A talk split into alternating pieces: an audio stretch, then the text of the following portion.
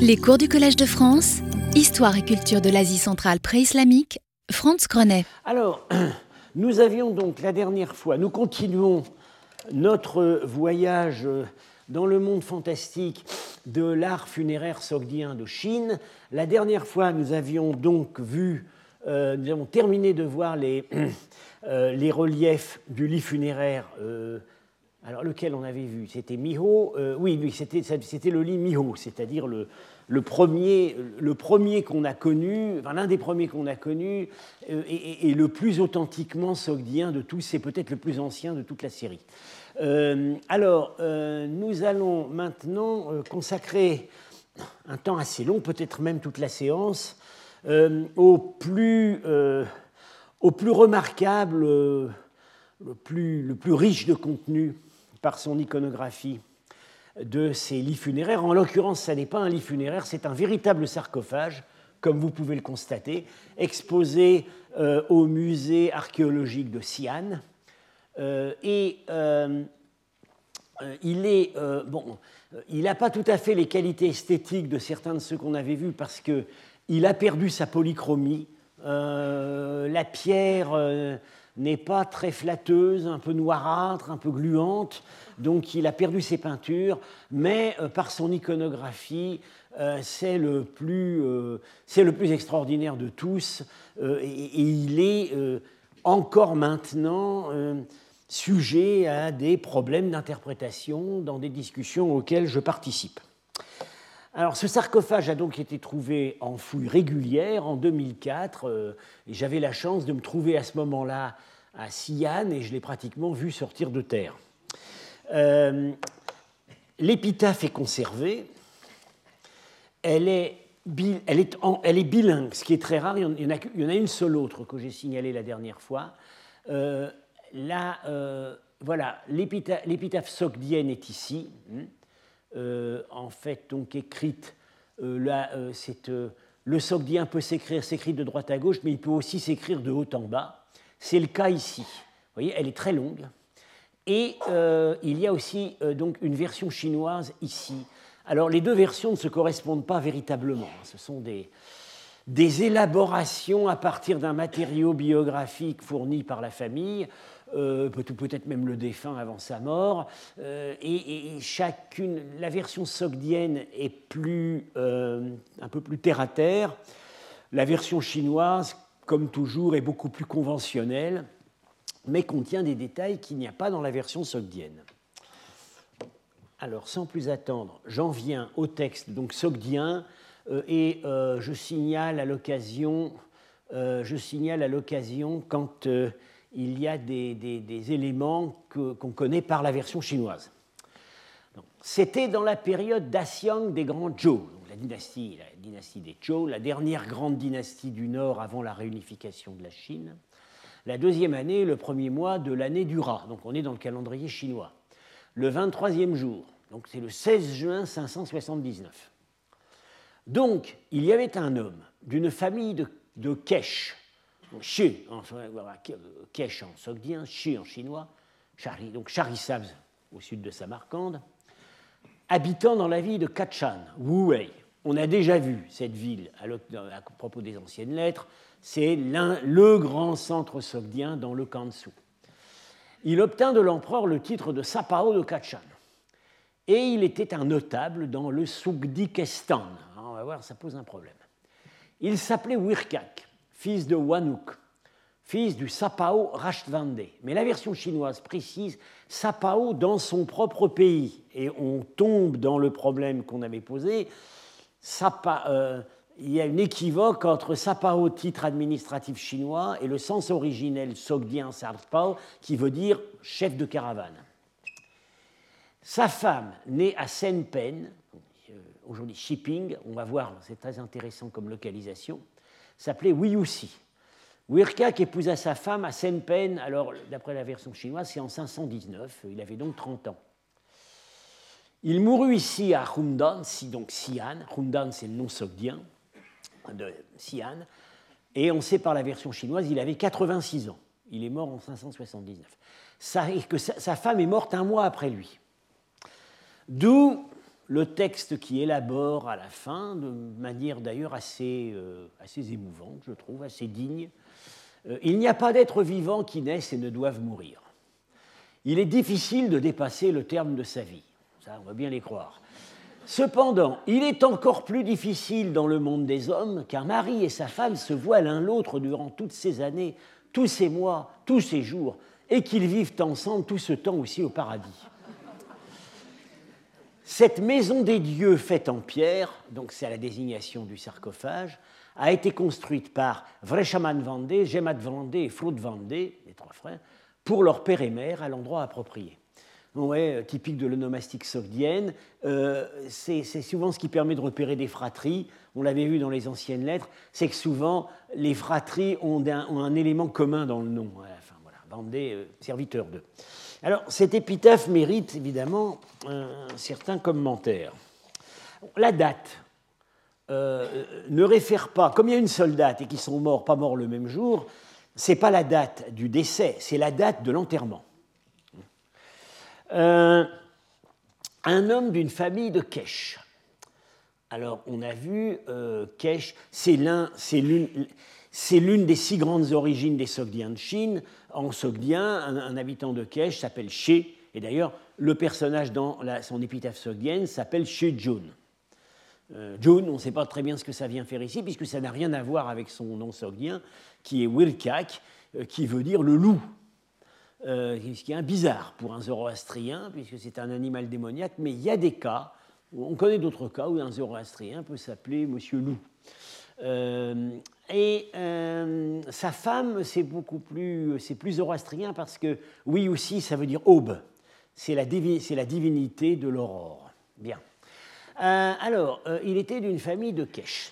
alors, il se trouve que on connaît des Sogdiens, on se connaît deux lignées de, de Sogdiens à Kesh, à, de Kesh à Guyuan, un site qui est donc entre la capitale Xi'an et le Kansu. Or, nous voyons que la trajectoire personnelle de Wirkak le fait naître donc originairement à Kesh ici. Euh, il démarre sa carrière, à, ensuite il est Sapao à Wuwei, il épouse une femme de euh, euh qui est là en fait, à l'est du lac euh, ici du Coconor, près de Wuwei. Et puis, euh, il termine sa vie à Xi'an. Alors, à Guyuan, un peu au milieu de tout ça, on a des, tombeaux euh, qui euh, n'ont pas de caractéristiques iconographiques sogdiens particuliers, mais des épitaphes en chinois. Et on voit qu'il s'agit de deux familles, chez, donc originaires de Kesh, et qu'on suit sur six générations. on voit que le premier ancêtre répertorié remonte au 5e siècle, et le dernier défunt meurt en 666, donc déjà dans, la période Tang. Alors, il y a des choses intéressantes quand on compare les épitaphes de ces gens-là avec celles, de, celle de, de Wirkak. Pour ces, deux familles, qui étaient peut-être en fait une seule, les premiers ancêtres étaient Sapao dans leur pays, ce qu'a été le grand-père de Wirkak. Et puis ensuite, on repère dans la famille un gouverneur de shipping, donc euh, l'île mentionnée, euh, là où habitait la femme de Wirkak. Euh, on, repère, on, repère, aussi des militaires, et puis pour finir, il y en a un qui est interprète à la, à la cour des Tang, et un autre qui est directeur des haras impériaux. Alors ça, c'est une activité assez euh, connu chez les Sogdiens, puisque euh, les Sogdiens étaient beaucoup dans l'importation des chevaux. Euh, alors, on n'a pas la, donc dans l'iconographie de ces tombeaux des, des, des, des gens de Kesh de Guyuan, il n'y a pas d'éléments sogdiens, mais il y en a il y a des éléments intéressants dans le petit matériel. Alors évidemment, le petit matériel qui a été trouvé, c'est ce, qui a échappé au pillage. Hein. Il y avait des choses beaucoup plus riches que ça. Il y avait certainement des vases. Ce qu'on a, ce qui a échappé au pillage, c'est ça. Et alors, dedans, on voit quand même très bien que ça manifeste des contacts avec l'Occident. Parce que vous avez ici vous avez des monnaies sassanides, ici. Vous avez, vous avez une monnaie byzantine et des imitations de monnaie byzantine. Voilà. Donc ça, c'est une monnaie sassanide authentique. Euh, la monnaie byzantine authentique, je crois que c'est celle-là. Il y a des imitations de monnaie byzantine.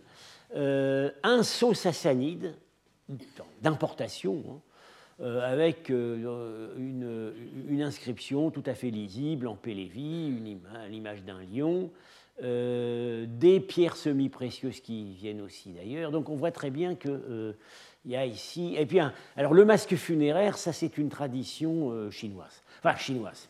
C'est originaire en fait de la steppe, mais ça existait aussi en Chine. Euh, donc euh, voilà, euh, ces, épaves montrent quand même que cette famille avait des contacts avec l'Ouest. alors, on n'arrive pas véritablement à raccrocher la généalogie de ces gens-là avec la généalogie de Wirkak. Euh, on ne peut pas identifier des personnages d'une généalogie à l'autre. Mais les noms, il y a des noms qui se retrouvent dans les deux généalogies. Et euh, Yutaka Yoshida, qui a donc publié euh, l'épitaphe de Wirkak, suppose qu'il y avait un lien de parenté, que c'était que tout ça, c'était quand même, c'était le, même clan. Euh, c'est pas la première fois qu'on est amené à supposer, d'après certains indices, que ces familles d'immigrés sogdiens en Chine, euh, elles n'étaient pas si diverses que ça. Il euh, y, avait euh, dans, le système des neuf lieux d'origine qui ont donné donc leur, nom de famille chinois, il y avait peut-être seulement certaines familles, ou peut-être même une seule, spécialisées dans l'expatriation commerciale. Euh, on voit ça avec. On, retrouve des noms dans les inscriptions du Haut-Indus. On retrouve des noms qu'on avait dans les anciennes lettres de Dunhuang. Euh, un nom clanique, Kanak. Donc, on voit que euh, c'est peut-être un milieu plus serré que ce qu'on pourrait penser. Alors, un problème que j'ai signalé, euh, Wirkak euh, euh, qui, est donc lui dans, la hiérarchie administrative chinoise, Sapao de Kachan, clairement ça ne veut plus dire chef de caravane, bien que, on va le voir par les reliefs, il a aussi exercé cette fonction, mais il est un notable dans le Soukdikestan. Alors ça veut dire quoi? Alors, il y, a deux, il y a deux hypothèses. Euh, Yoshida, qui a publié l'inscription, pense que ça veut dire tout simplement la Sogdiane. Ce qui pose quand même un problème. Comment est-ce qu'un personnage pouvait être euh, à la fois a pu faire, enfin, pouvait à la fois faire sa carrière en Chine et rester un notable dans son pays d'origine. On voit, on voit que ça a davantage l'air d'être le cas de son grand-père, en tout cas. Alors, euh, Pavel Lourier a fait une autre hypothèse qui me paraît préférable, c'est que Sougdikestan, ça veut dire la communauté sogdienne.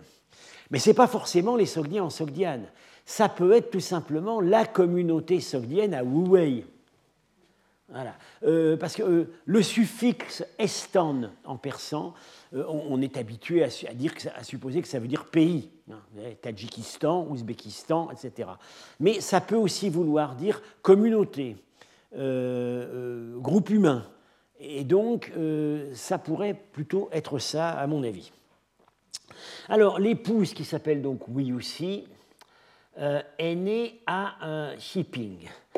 Alors là aussi, c'est assez intéressant. Euh, donc par ici. Alors d'abord, c'est vraiment la ville qui est, vous voyez, juste au sud de la grande route qui relie la Chine du Nord au Kansu, et euh, c'est la montée sur le plateau tibétain. Euh, et euh, alors, euh, donc les personnages enterrés à Guyuan, l'un d'eux avait été gouverneur de Shipping, et, mais il y a autre chose qui attire l'attention. Shipping, c'est un grand centre d'approvisionnement en vésicules de musc. Marco Polo en parle. Euh, assez en détail parce qu'il euh, se trouve que pendant leur voyage, ils se sont trouvés, c'est plutôt le voyage de retour à mon avis, ils se sont trouvés, non, c'est son père et son oncle, lors de leur voyage, qui se sont retrouvés bloqués un an au Kansu, à Janguier, pour leurs affaires, dit Marco. Il ne précise pas davantage. Et, il se trouve que Marco a ramené à Venise une, peau de chevreau à musc. Euh, on le sait par, euh, euh, on le sait par, par les testaments de la famille. C'est resté dans la famille pendant longtemps, comme une relique. Donc, on soupçonnerait assez facilement qu'ils ont été un moment, bon, comme, comme j'ai déjà eu l'occasion de le dire, Marco est extrêmement chiche en détail sur les affaires conclues par sa famille, parce que c'est n'est pas ça qui lui paraît intéresser le lecteur, mais on pourrait bien penser qu'ils ont été un moment dans le commerce du musc. Euh, et euh, je rappelle donc que euh, l'un des personnages des anciennes lettres, l'auteur de l'ancienne lettre numéro 2, Nanaï Vandé, si je me rappelle, oui, Nanaï Vandé, qui est probablement à Langzhou, mentionne l'envoi à Samarcande d'un capital en vésicule de musc qu'il a accumulé pour assurer l'avenir de son fils. Et donc là aussi, on, donc ce n'est pas indifférent de, voir que l'épouse de Wirkak a des attaches avec euh, ce centre de, euh, ce centre de, ce grand centre de fourniture euh, en musc. le musc, c'est typiquement le genre de produit que les Sogdiens pouvaient aimer commercialiser parce que ça, ça, ça, vaut, ça vaut son poids d'or, et même plus. Donc c'est typiquement objet, matériel de prestige peu pondéreux et très cher. Euh, les, les, capitaines de bateaux n'aimaient pas du tout transporter des chargements de musc parce que l'odeur était absolument insupportable, mais bon, sur un chameau, euh, ça devait passer davantage. Euh, alors, j'en viens maintenant à l'iconographie.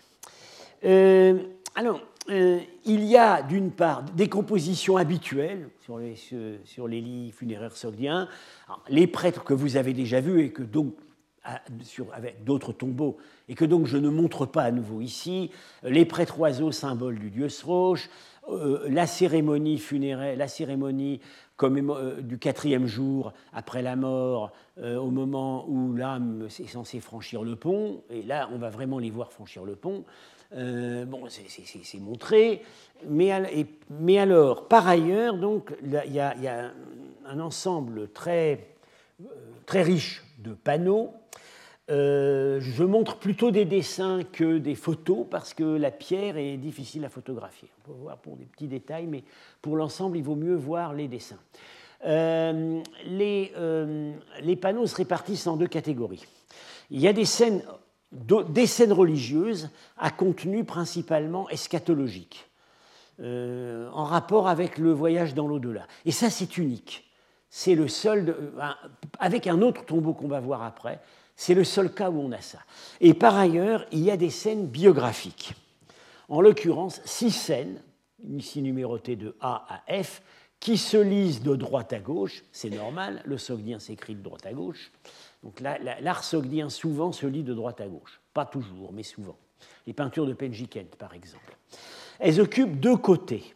Un côté ici, un côté là.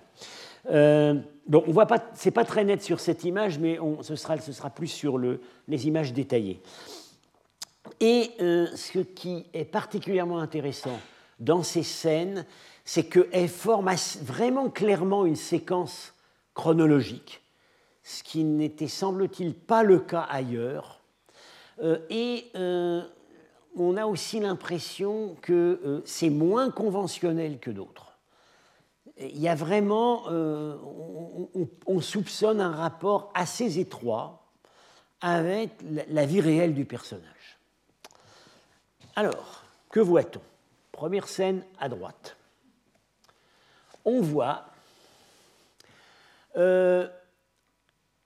un, euh, deux personnages. Alors celui-là est clairement un sapao, parce qu'il a le bonnet que vous avez, qu'on a déjà eu l'occasion de voir, et un jeune homme, vraisemblablement euh, son fils. Alors, je dis tout de suite, à mon avis, c'est Wirkak jeune avec son père ou son grand-père. Et ils viennent présenter leurs compliments à un couple royal qui vient d'avoir un bébé. C'est la visite de courtoisie. Ça mène des cadeaux. Ça se ce couple royal est dans un milieu, vit dans un cadre, disons, sédentaire d'Asie centrale, sans qu'on puisse être précis. Pas, ils ne sont pas sous la, yourte, ils sont sous des pavillons, comme les Sogdiens en avaient. Ça peut être un peu n'importe où, entre Tourfane, euh, la euh, euh, peut-être la Bactriane. Enfin, moi, je les verrais plutôt, je les verrais plutôt au Xinjiang, je les verrais plutôt du côté de Tourfane, en fait. Le personnage ici porte une couronne stylisée, mais d'inspiration sassanide. alors là, c'est très important parce que tous les personnages royaux qu'on va voir sur ces scènes ont ce type de couronne. et alors voilà, ça c'est le, le détail. Euh, ah oui, non, ça c'est en fait un détail d'une scène ultérieure. Euh, J'aurais pas dû le mettre ici. Bon. Euh, et euh, on a ici un cheval qui attend avec un parasol dehors. Donc c'est un cheval de sapao. Parce que les sapao, on a déjà vu, ils héritent un peu, ils héritent d'une symbolique royale comme ce sont des chefs de, les chefs communautaires, ils récupèrent des attributs qui chez eux seraient des attributs des rois. Et visiblement, c'est le cheval du, personnage le plus âgé, qui est ici. On imagine que le gamin montait en croupe. Bien. Visite de courtoisie à un couple. Alors, ce couple, euh, ce couple royal euh, ressemble beaucoup euh, alors on, va, en voir, on va en voir apparaître un autre plus loin. Je vous dis tout de suite, à mon avis, le bébé de la scène 1 est, est devenu le roi de la scène 4. voilà, parce qu'ils n'ont pas la même couronne. Euh, et dans le détail, ils n'ont pas la même couronne, sa femme non plus. Donc, ce pas les mêmes, mais ils sont dans le même cadre. Et il n'y a plus de bébé. À mon avis, le bébé, c'est lui. Bon. Et euh, on a là un plat eftalite de, du Tokarestan, où on voit le couple, ouais, l'homme, la femme en long manteau enveloppant, le couple avec le cafetan d'Asie centrale, euh, qui, qui, banquette ensemble. Ouais, exact. C'est très proche de cette scène-là, avec la, coupe levée, euh, des musiciens, c'est vraiment la façon dont les Eftalites se faisaient représenter. Et ce qui frappait beaucoup les Chinois, c'est que euh, quand les souverains Eftalites recevaient, ils recevaient avec leurs femmes. Ça n'était pas typique d'autres peuples avec qui les Chinois étaient en rapport, mais dans le cas des Eftalites, ils, ils précisaient bien que la femme euh, avait un statut social élevé. Et ça correspondrait bien à ce qu'on voit ici. Voilà la première scène. Changement de décor avec la deuxième scène. On a un autre personnage qui porte lui aussi une couronne de type sassanide, c'est pas la même, et lui, euh, il est à la chasse dans la steppe. On peut supposer que c'est plutôt un chef nomade. Alors, euh, le, décor, le décor montre des, manguiers. Alors, je vous dis tout de suite, c'est pas réaliste. Dans l'art de ces tombeaux sogdiens, ça s'est inspiré de l'art bouddhique. Manguier, ça veut dire exotique.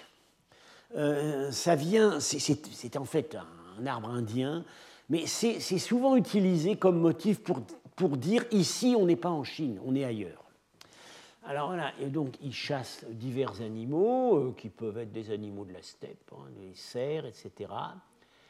Et dessous, une scène très intéressante, on a une caravane. Peut-être ce personnage porte-t-il le bonnet de Sapao. Vous voyez les traits physiques caricaturaux sogdiens. Donc les sogdiens sur leur propre tombeau laissent les artistes chinoises, chinois les montrer d'une façon un peu grotesque. C'est très vivant, hein, le, chameau qui blatère, là, qui est chargé. Euh, et euh, on voit que cette caravane, il y a deux éléments très intéressants dans cette caravane il y a un garde armé, voilà, il a un carquois. Et on sait que les caravanes, suffisamment dotées, se payaient une, se payaient, euh, une escorte. Et alors lui, qu'est-ce qu'il fait? Euh, Alors, euh, ici, on le voit ici. Alors, voyez, le bonnet, là, c'est exactement le bonnet kirghiz actuel. bonnet de voyage. On ne peut pas dire autre chose qu'il regarde avec une longue vue. C'est absolument impossible d'interpréter le motif autrement. Euh, alors, gros problème. Donc, euh, euh dans, son, gros livre, dit ben voilà, il, a un télescope, il a une longue vue, c'est pour observer l'horizon, alors soit pour surveiller la route, probablement pour voir s'il n'y a pas des voleurs, des, brigands qui apparaissent à l'horizon. on a déjà vu que la présence des brigands sur ces routes d'Asie centrale est omniprésente. Problème, on est mille ans avant Copernic. Les longues vues à lentilles, ça n'existe pas. Alors, il y a des lentilles expérimentales euh, on sait qu'il y avait des lentilles expérimentales euh, donc dans l'Antiquité gréco-romaine, mais c'était vraiment expérimental. Euh, y en avait, alors il y en avait après dans la science arabe.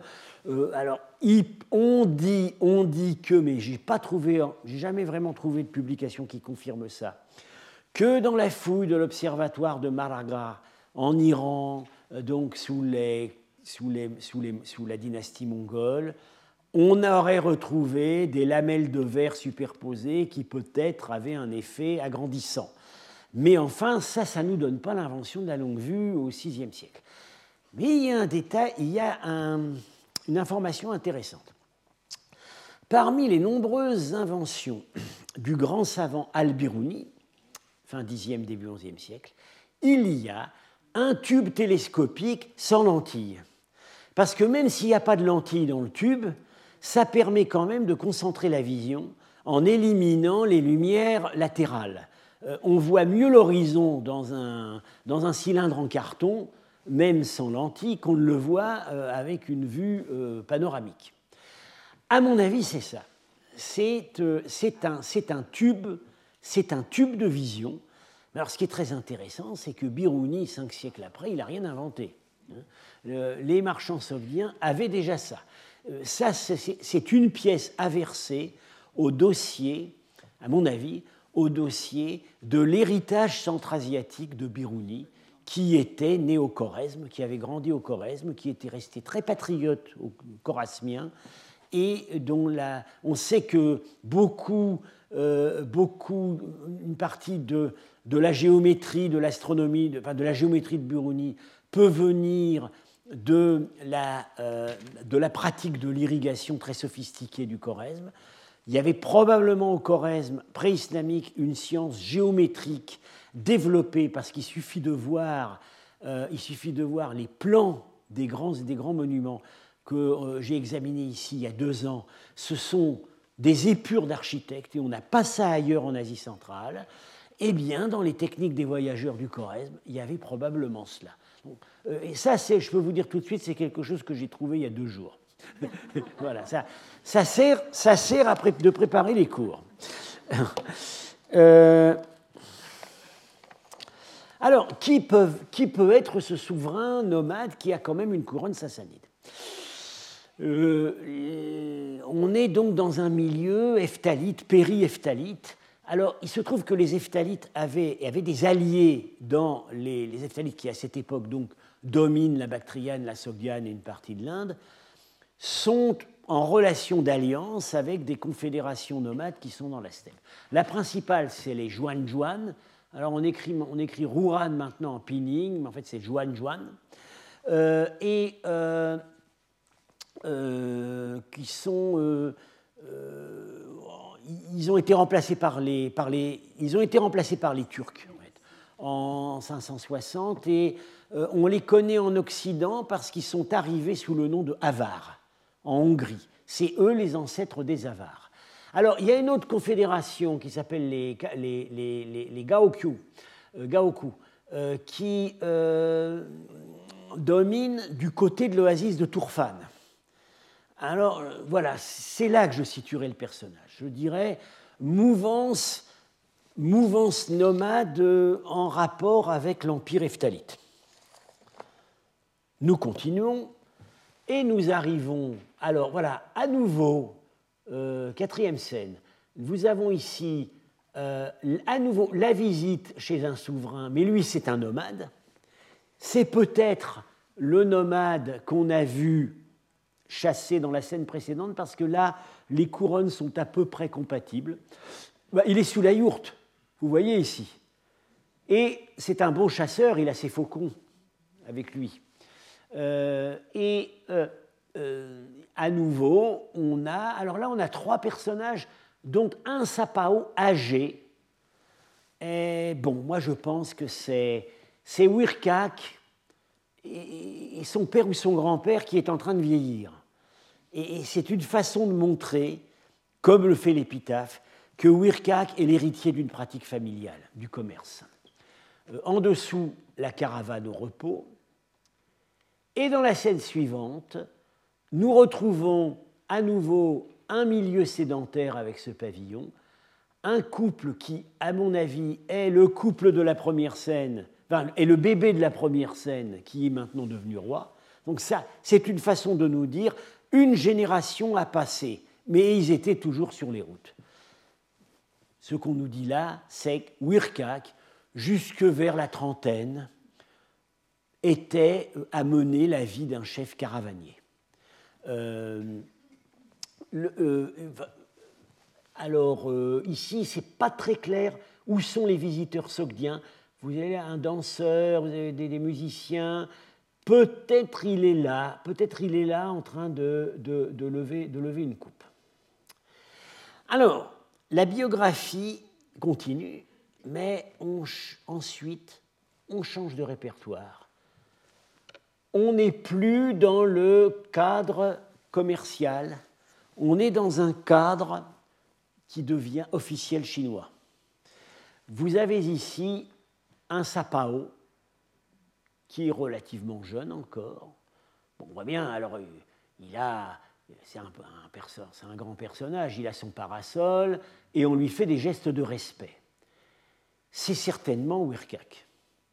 C'est Wirkak qui, qui, après une carrière commerciale, euh, euh, entame une carrière de haut administrateur dans le cadre chinois. Et en dessous, c'est sa femme. Euh, qui a typiquement l'espèce de, capuche de voyageuse chinoise sur la tête. Si vous allez au musée Guimet, vous voyez les statuettes exotiques qui représentent des, des Sogdiens, typiquement les femmes euh, sur leur chameau, c'est ça qu'elles portent. C'est contre la poussière. Euh, parce que, pourquoi? Parce que ces deux pans qui tombent, on peut les nouer devant la bouche. Voilà.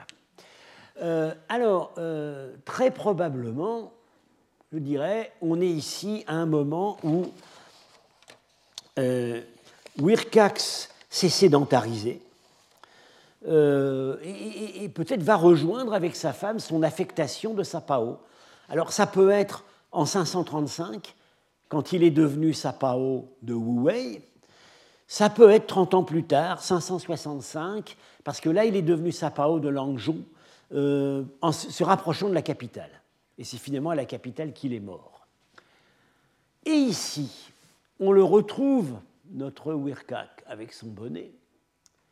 Il, est avec euh, un, deux, trois, voilà, ils sont cinq au total.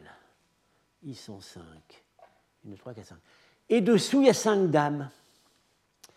Évidemment, les épouses des premiers. Euh, c'est une garden partie mondaine euh, qui, alors, il y a des indices. Hein. c'est sous des treilles de vigne. Ça veut dire, c'est le Noruz sogdien, c'est le nouvel an, parce qu'à ce moment-là, le sogdien tombait en été, quand les grains commencent à mûrir. Euh, tout simplement, Wirkak est en train de recevoir des collègues peut-être d'autres sapao, mais peut-être pas vraiment parce qu'il semble celui qui, c'est lui qui semble-t-il a le bonnet bilobé le plus caractéristique. Sa femme reçoit les épouses des collègues. Elle est habillée à la chinoise et sont, ces dames quand, quand, elles ne sont pas en voyage, sont habitées, habillées à la chinoise, pour les raisons que j'avais indiquées au cours précédent, une dame sogdienne, une dame sogdienne d'un milieu distingué ne va quand même pas s'habiller comme les sogdiennes qu'on voit, des entraîneuses sogdiennes qu'on voyait dans les bars de la capitale. Donc, pour se différencier, elle va s'habiller à la chinoise. l'orgue euh, c'est euh, les instruments, instruments l'orgue de bouche, instrument chinois. Ici, l'orchestre, l'orchestre est un orchestre. Alors, en bas, orchestre chinois, orchestre de femmes, ce qui ne les empêche pas de jouer des instruments parfois d'Asie centrale, l'harpe triangulaire et le luth. En haut, orchestre sogdien, orchestre d'hommes. On avait déjà vu dans d'autres exemples euh, cette répartition. Euh, le type physique sogdien, euh, bon, on ne va pas quand même caricaturer Vuirkak, mais alors le serviteur, lui, oui. C'est vraiment le, le, visage sogdien bien caractéristique.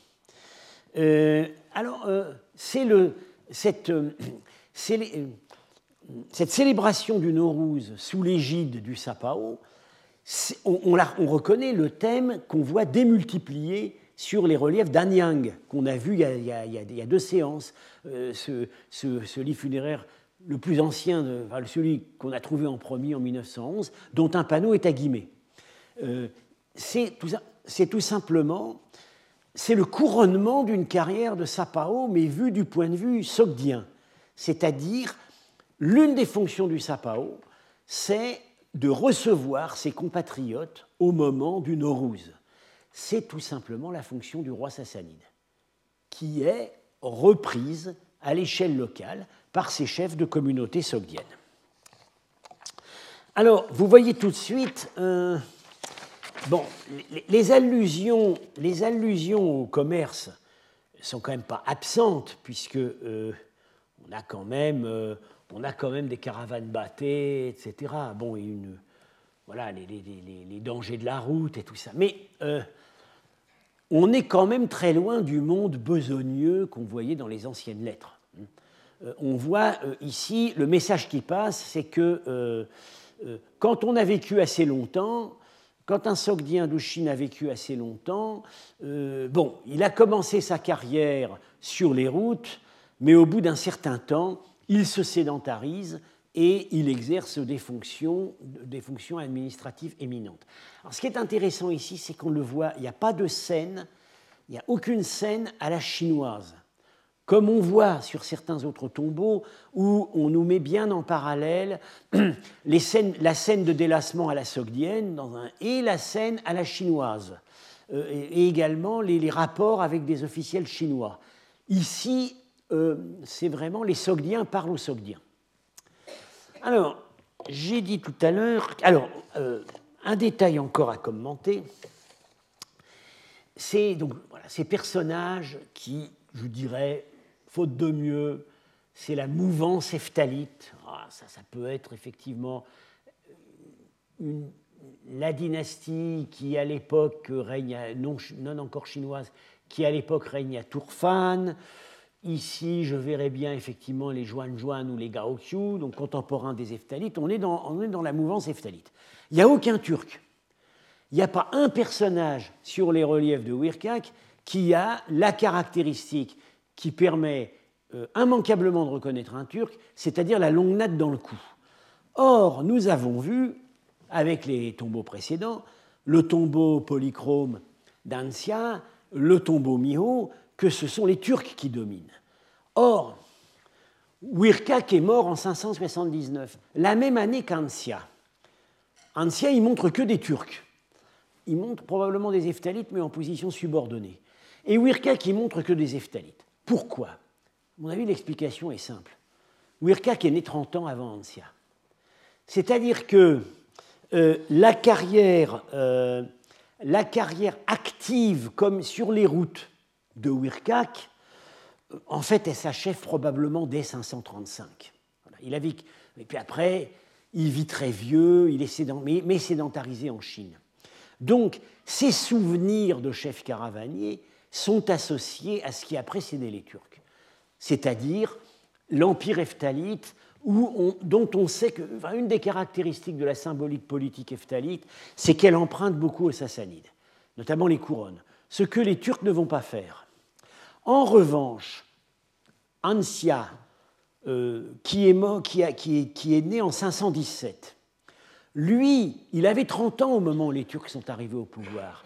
Donc, les gens qu'il a, euh, avec qui euh, bah, disons, les interlocuteurs commerciaux qu'il a eus durant sa vie, c'était déjà les Turcs. Donc là, je pense qu'il s'agit d'une différence générationnelle. Bien. Euh, j'ai expliqué tout ça dans, euh, tout ça dans un article avec Pénélope Ribou il y a une dizaine d'années.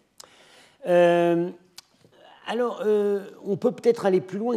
Finalement, qu'est-ce qu'il, qu'est-ce que, quelle était la fonction de Wirkat dans cette première partie de sa vie euh, où, il est visiblement, où il est, il est sur les routes euh, et, euh, il, et on le voit assez souvent, peut-être avec son père ou son grand-père, en situation de, d'interaction sociale avec divers chefs sur la route, sédentaire, nomade. je pense qu'en fait, il a été Urtak. Alors, j'en avais parlé, j'en avais parlé il y a deux cours. Urtak, c'est dans l'Empire turc, mais on pense que c'est en fait une fonction héritée de leurs prédécesseurs, c'est le chargé d'affaires commerciales du Kagan. C'est le personnage à qui l'empereur nomade confie ses intérêts commerciaux. En gros, le chef nomade, euh, il reçoit des cadeaux en soie par la cour impériale et euh, il va charger, c'est évidemment un sogdien, qu'on va charger ensuite d'aller négocier tout ça euh, pour le transformer dans ce qui intéresse bien davantage euh, ces chefs turcs ou eftalites, c'est-à-dire de l'argenterie, euh, des, objets précieux, etc. Et je pense que cette fonction à la fois commerciale et de cours qu'on voit s'afficher ici correspondrait bien à la fonction de, à la fonction d'Urtak. Alors j'avais dit donc la fois précédente que euh, l'exemple typique de l'Urtak, ça on peut vraiment en être quasiment certain, c'est ce fameux maniar que les Turcs ont, utilisé comme un, un sogdien que les Turcs ont utilisé comme ambassadeur, ambassadeur commercial, aussi bien auprès des Sassanides qu'auprès des Byzantins. C'était, c'était le personnage chargé tout simplement d'écouler la soie qu'avait reçue l'Empire turc de la part des Chinois. Je pense que c'est déjà la même chose ici, dans un contexte politiquement qui a précédé les Turcs. Alors, j'avais mentionné donc qu'il y avait des scènes religieuses tout à fait originales. Il y en a en fait, euh, il y en a trois. Alors, la toute première scène, avant la biographie, la scène biographique, c'est celle-ci. Que voit-on? Un personnage dans un halo. Alors ce personnage a une apparence assez bouddhique. En gros, il est imité, il est assez proche de l'iconographie de Maitreya, le Bouddha du futur, mais c'est pas Maitreya. Euh, il, a, il, a, il a une, moustache, une petite moustache royale là, à la Sassanide, une barbe. Maitreya n'est jamais représenté comme ça. Euh, il fait un geste de la main qui n'est pas un moudra bouddhique, qui est quelque chose d'autre. Euh, on nous laisse entendre que, bon, il, a des, il ressemble à Maitreya, mais ce n'est pas Maitreya. Il prêche à des groupes différenciés, des groupes humains différenciés. Ici, ici, vous avez sans doute des Sogdiens Ici, vous avez le couple, Wirkak et sa femme. Là, vous avez probablement des Indiens, les trois à gauche. Et en bas, ces trois personnages, ce sont des courtisans chinois. Euh, leur coiffe extrêmement euh, exubérante, multilobée, très haute, correspond tout à fait à ce qu'on a sur des figurations de scènes de cours chinoises, euh, justement dans les cours des Wei, des Zhou, des Zhou etc., contemporains. Euh, on est parti sur une fausse piste au début avec Étienne de la Vessière, parce qu'on a pris ces personnages pour des dignitaires manichéens, qui avaient des toques comme ça. Mais Goulachi et Bedoun, dans un article, ont montré que structurellement, ces coiffures n'ont rien à voir avec les coiffures des dignitaires manichéens, lesquelles de toute façon sont attestées beaucoup plus tard. on avait pensé qu'il s'agissait de manie. Alors je vous dis tout de suite pour quelle raison, parce que c'est à cause de ce qu'il y a en dessous. Que voyez-vous en dessous? On retrouve notre couple, Wirkak et sa femme, et trois jeunes garçons. Or, on sait par l'épitaphe qu'ils avaient trois fils. Ils prient et ils sont accompagnés de lions. Et ils sont d'un côté. Et de l'autre côté, on a des animaux, sangliers, euh, gazelles, mouflons, cerfs, qui ont tous la particularité d'être chassés. C'est le repentir des carnivores euh, envers leur proie. Euh, voilà, c'est l'abandon, c'est l'abandon de la chasse à la fois par les humains et par les, et par les, et par les carnassiers. Euh, alors, bon, il se trouve, justement, ça nous avait, ça nous avait inspiré cette, cette interprétation manichéenne parce que le manichéisme euh, prêche l'abstention de la viande. Oui, mais seulement, seulement pour les élus, pour la petite élite. Euh, le tout venant des croyants manichéens peut consommer de la viande. Or, il y, a un personnage, enfin, il y a plutôt, disons, oui, voilà, deux personnages dans euh, les conceptions zoroastriennes sur la fin des temps, qui, sous l'égide desquels les hommes vont abandonner la nourriture carnée. Ce sont les sauveurs du futur ce qu'on appelle en Pélévie donc les Sochans. Alors, euh, on a, euh, je vous lis tout de suite les extraits de textes qui, en fait, euh, qui ont servi à Goulachi et Bédoun à faire cette proposition à laquelle je me suis rallié. Alors là, alors, il y a un passage là, donc, dans le livre du Denkart qui concerne le deuxième sauveur, parce qu'il y aura trois sauveurs successifs en 3000 ans. Le deuxième sauveur, voilà, euh, il s'appelle Dharma. Lorsqu'il ne restera plus que 53 années au millénaire Dharma, la douceur et la saveur du lait et des plantes augmenteront à ce point que les hommes, n'ayant plus besoin de viande, en abandonneront l'usage. Et puis ensuite, on passe au troisième sauveur. Durant les 57, les 57 années du dernier sauveur, les plantes serviront de nourriture pendant 17 ans, l'eau pendant 30, l'esprit pendant 10. on, est, on devient d'abord végétarien, et puis après on s'alimente plus. Euh, et puis alors il y a un autre texte, Zatspram, qui euh, m'a souvent m'a fourni pas mal de parallèles pour l'interprétation de ces reliefs.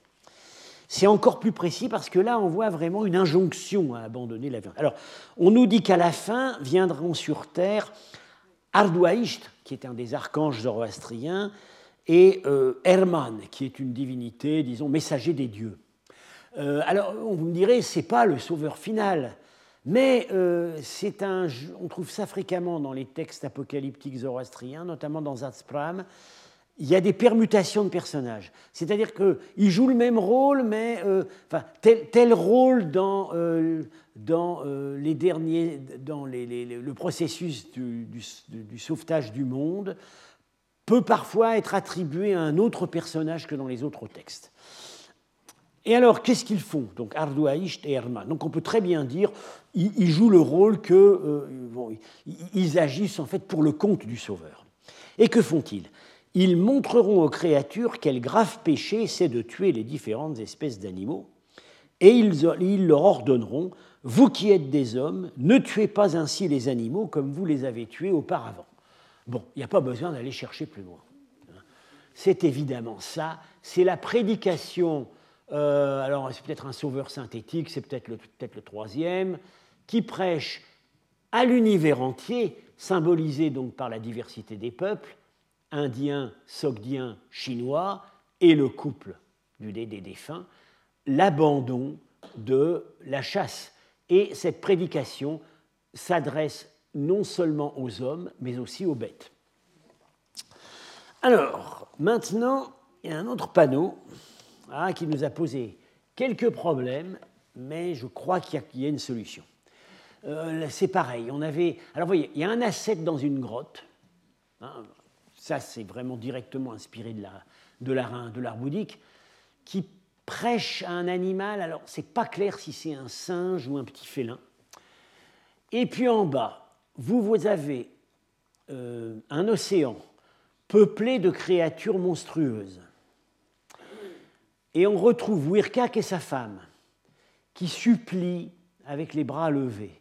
Et trois anges descendent du ciel. On voit bien que c'est des anges, ils ont des ailes. Et ils descendent du ciel pour les réconforter en apportant un plateau de nourriture, des fleurs, etc. Et en les tirant euh, de leur détresse. Bon, euh, alors euh, c'est pareil, on avait d'abord pensé que peut-être c'était Mani, mais un, épisode, obscur où Mani fait une retraite dans une grotte, mais c'est attesté beaucoup plus tardivement. En réalité, l'explication s'impose d'elle-même quand on tient en compte la place de ce panneau. Il intervient tout à la fin du cycle de la vie terrestre des défunts et avant la scène où on les voit monter au paradis. Donc, on est ici dans les fameux trois jours qui séparent la mort du jugement. Période ô combien cruciale. C'est pendant ce moment-là que euh, l'âme est sous la protection de Sroche, que le prêtre célèbre euh, la cérémonie du Chaharom, etc. C'est le moment où tout se joue. Et il se trouve qu'on a un texte qui nous dit ce qui se passe pendant euh, ces trois nuits où l'âme est encore sur terre. Je le cite. Donc c'est des textes pélévis zoroastriens. Ici, en l'occurrence, il s'agit du Dadestan Idénig. Durant ces trois nuits, l'âme est sur terre, et elle est dans le doute quant au lieu qui lui est destiné. Et elle ressent une grande crainte de l'enfer, et sa pensée lui présente une lourde tristesse et une lourde crainte. Mais en raison des bonnes actions qu'elle a accomplies dans ce monde, la première nuit, l'esprit des bonnes pensées, la deuxième nuit, l'esprit des bonnes paroles, la troisième nuit, l'esprit des bonnes actions viennent à l'âme et lui apportent aide et réconfort. C'est ça qui est représenté. Et euh, ce euh, ce, qu'on voit ici, c'est que cette étendue d'eau n'est pas une étendue d'eau ordinaire, elle est peuplée de créatures monstrueuses, et nous allons voir dans le panneau suivant que c'est la manière de symboliser l'enfer. C'est-à-dire que ces personnes, c'est une manière très inspirée par l'Inde, hein, euh, donc l'océan des samsaras, des transmigrations, peuplé avec des crocodiles, hein, mais c'est transposé, cette symbolique indienne est transposée dans euh, une sémantique zoroastrienne. C'est l'angoisse, ce sont les âmes qui, l'angoisse de l'âme devant ce qui l'attend, est visualisée par la, est symbolisée par la, la représentation des défunts englués dans les eaux de l'enfer et qui supplient l'intervention de bonnes pensées, bonnes paroles et bonnes actions. Bonnes actions. Alors, qui est la 7 en, haut? Vous avez vu tout de suite que j'ai fait une proposition. Euh, je ne vous le cache pas, cette proposition est considérée comme ridicule par tous mes interlocuteurs, euh, euh, qui m'ont même, dans, l'une m'a même demandé de ne pas la diffuser pour ne pas nuire à mon crédit. Bien, mais je la diffuse quand même parce que, parce que voilà, je, ce personnage typologiquement ressemble assez euh, au euh, Maitreya Sochance de la première scène, sans être tout à fait le même. Donc il faut a priori chercher du côté d'un des sauveurs de l'humanité. Et il y a un seul sauveur de l'humanité qui a passé une dix ans de sa vie euh, au désert, ayant fui sa famille et s'étant nourri avec du fromage. C'est Zoroastre. Euh, dans des traditions euh, qui ont ensuite été un petit peu censurées dans la littérature zoroastrienne, mais dont on retrouve des traces nettes.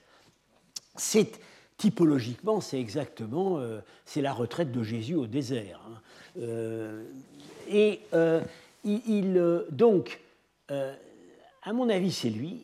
Et pourquoi est-ce qu'on met Zoroastre dans cette scène? Eh bien, dans dans l'hymne qui est dans la, louange qui est adressée à l'âme de Zoroastre, dans l'Avesta, que lit-on à la première ligne? Zoroastre est le premier homme qui a bien pensé bien, bien, bien pensé, bien parlé, bien agi. Donc, voilà, bonne pensée, bonne parole, bonnes actions. Bon, encore une fois, c'est j'ai conscience que je prends un risque, mais bon, voilà, j'ai rien d'autre à proposer que cette interprétation. Alors, euh, j'annonce ce que je vais commenter plus en détail la semaine prochaine. C'est le grand tableau final. Voilà. Euh, côté est, c'est pas par hasard, c'est le côté du paradis, euh, qui montre effectivement.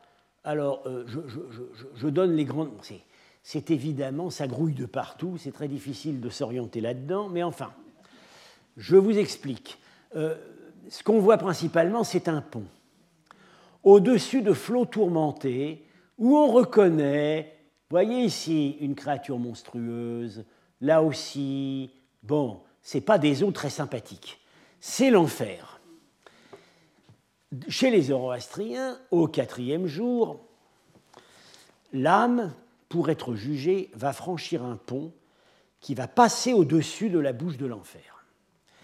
Si l'âme a été euh, bonne, le pont s'élargit et l'âme passe sans problème, guidée par des flammes qui éclairent les ténèbres. Les voilà les flammes. Bon. Et vous voyez ici, voilà, voilà Wirkak et sa femme. Alors, je vous dis tout de suite, je vous dis tout de suite euh, ils sont passés juste au-dessus de la bouche du crocodile. Ça veut dire qu'ils viennent juste d'être sauvés. Parce que si l'âme a été mauvaise, le pont se diminue, s'étrécit à la mesure d'une lame de couteau. Euh, le lame est coupé en deux et précipité en enfer. Alors, il y a d'autres détails qui agrémentent le récit. Enfin, ici, évidemment, c'est la façon dont un marchand sogdien sur un lit de mort voyait son arrivée au paradis. Il ne pouvait pas s'imaginer aller au paradis sans sa caravane et ses richesses. Ça, on voit très bien. C'est la psychologie du sogdien sur son lit de mort. Euh, euh, la scène est inaugurée à droite par euh, des personnages fort intéressants qui sont-ils? Eh bien, ce sont des prêtres zoroastriens, évidemment. On les a déjà vus dans les reliefs Miho la dernière fois. On en a vu un euh, vers l'entrée du pont, euh, mais on ne voyait que le début du pont. Voilà, euh, on voyait que ça. Et là, on a le pont en entier. Et alors, au-dessus de ces deux personnages, les, les, prêtres zoroastriens vont toujours par deux, comme j'avais expliqué, presque toujours. Au-dessus, et là voilà la caravane qui commence à partir, et le feu qui va, euh, qui va euh, illuminer le chemin du mort. Alors je vous cite le texte, Satspram, qui est une forme assez littéraire de la narration eschatologique zoroastrienne, mais à mon avis qui devait être on voit très bien qu'un texte assez proche devait circuler dans les milieux de prêtres qui ont inspiré euh, ces reliefs. Puis une forme de feu conduit l'âme en avant sur le pont du Chinwat et frappe les ténèbres de l'enfer, après quoi se présente la semblance d'une montagne sur laquelle monte l'âme. Ça, c'est ce qu'on va voir après. Et, pour euh, corser le tout, vous voyez ici, malheureusement, l'image était mal coupée, vous voyez deux chiens. Alors, vous les voyez là. Vous les voyez, les deux chiens? Bien. Le pont du Chinwat est gardé par deux chiens. C'est assez proche du mythe de Cerbère chez les Grecs, mais là ils sont deux. Euh, ça, remonte à, ça remonte à c'est dans le Vendidad. Je cite euh, le Vendidad prévoit les peines qui euh, vont s'abattre sur le meurtrier d'un chien. En fait, dans l'Avesta, tuer un chien, c'est comme tuer un homme.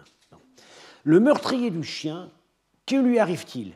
Les deux chiens gardons du gardien du pont ne l'assisteront pas à sa mort il y a deux chiens qui gardent le pont. Voilà. Euh, bien, eh bien, euh, je vous laisse euh, à cette contemplation. il va falloir, après, on va désosser parce que c'est extrêmement riche de détails. Mais bon, avoir retrouvé ce relief ces reliefs, c'est comme si on avait retrouvé un texte sassani, un texte littéraire sassanide décrivant le sort de l'âme après la mort, sauf qu'on n'en a aucun. Enfin, on a, une inscription du IIIe siècle, mais les textes qu'on a, ils sont du 9e, 10e siècle. Et là, on est au 6e. Et on voit que les mêmes textes, des textes extrêmement proches circulaient dans ces milieux. Ça règle la question de, euh, de la continuité de la tradition, euh, de la tradition eschatologique zoroastrienne. Je vous remercie. À la semaine prochaine. Retrouvez tous les contenus du Collège de France sur www.colège-2-france.fr.